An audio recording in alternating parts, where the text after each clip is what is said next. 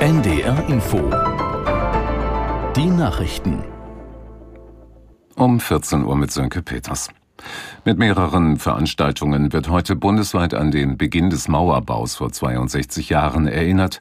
Im Zentrum steht dabei das Gedenken der Opfer der SED-Diktatur. Aus der NDR Nachrichtenredaktion Janine Artist. Mit dem Bau der Mauer in Berlin ab dem 13. August 1961 wurde die deutsche Teilung sichtbar.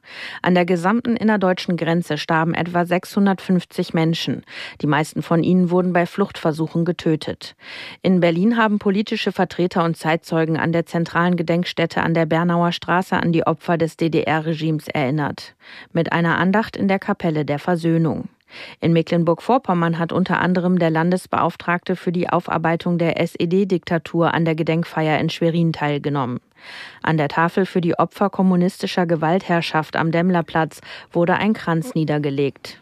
Nach den Busch- und Waldbränden auf Hawaii steigt die Zahl der Opfer weiter. Die Behörden der Insel Maui melden jetzt 93 Tote. Viele Menschen werden auch vermisst. Die Feuer waren Anfang der Woche ausgebrochen. Die zweitgrößte Insel des Archipels Hawaii, Maui, war besonders stark betroffen. An den Behörden gibt es Kritik, weil viele Bewohner erst spät von der Gefahr erfahren haben. Die Justiz ermittelt.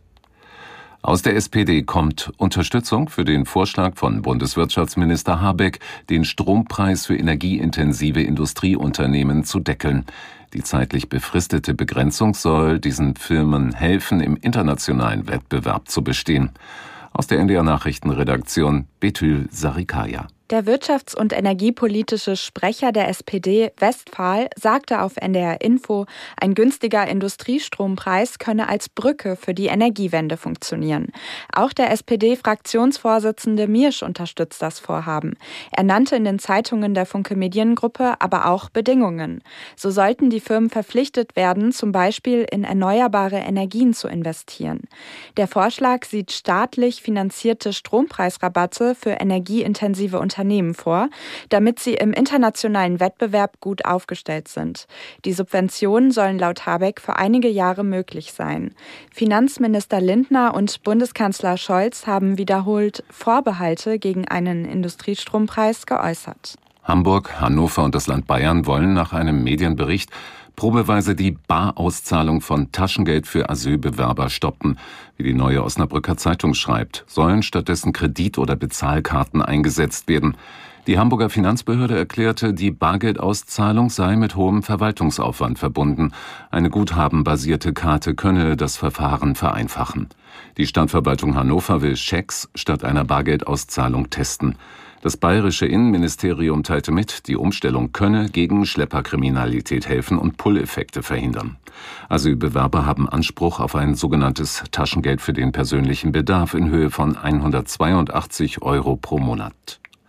Der Taifun Kanun hat im Osten Russlands für heftige Regenfälle und Überschwemmungen gesorgt. Insgesamt mussten mehr als 2000 Menschen in Sicherheit gebracht werden. Das teilte das russische Katastrophenschutzministerium mit. Fast 5000 Gebäude seien überflutet worden. Der Taifun war zuvor über Japan und Südkorea hinweggezogen. Soweit die Meldungen. Das Wetter heiter und trocken. Einzelne Schauer sind möglich. Höchstwerte von 20 bis 25 Grad. Auch morgen heiter und trocken im Harz Schauer. 23 Grad in Schleswig und bis 28 Grad in Hannover. Am Dienstag wechselnd wolkig, zeitweise Schauer. 21 bis 29 Grad und am Mittwoch überwiegend trocken. Gebietsweise aber Schauer und Gewitter. 20 bis 26 Grad. Das waren die Nachrichten. NDR Info Podcast jetzt. Zwischen Hamburg und Haiti.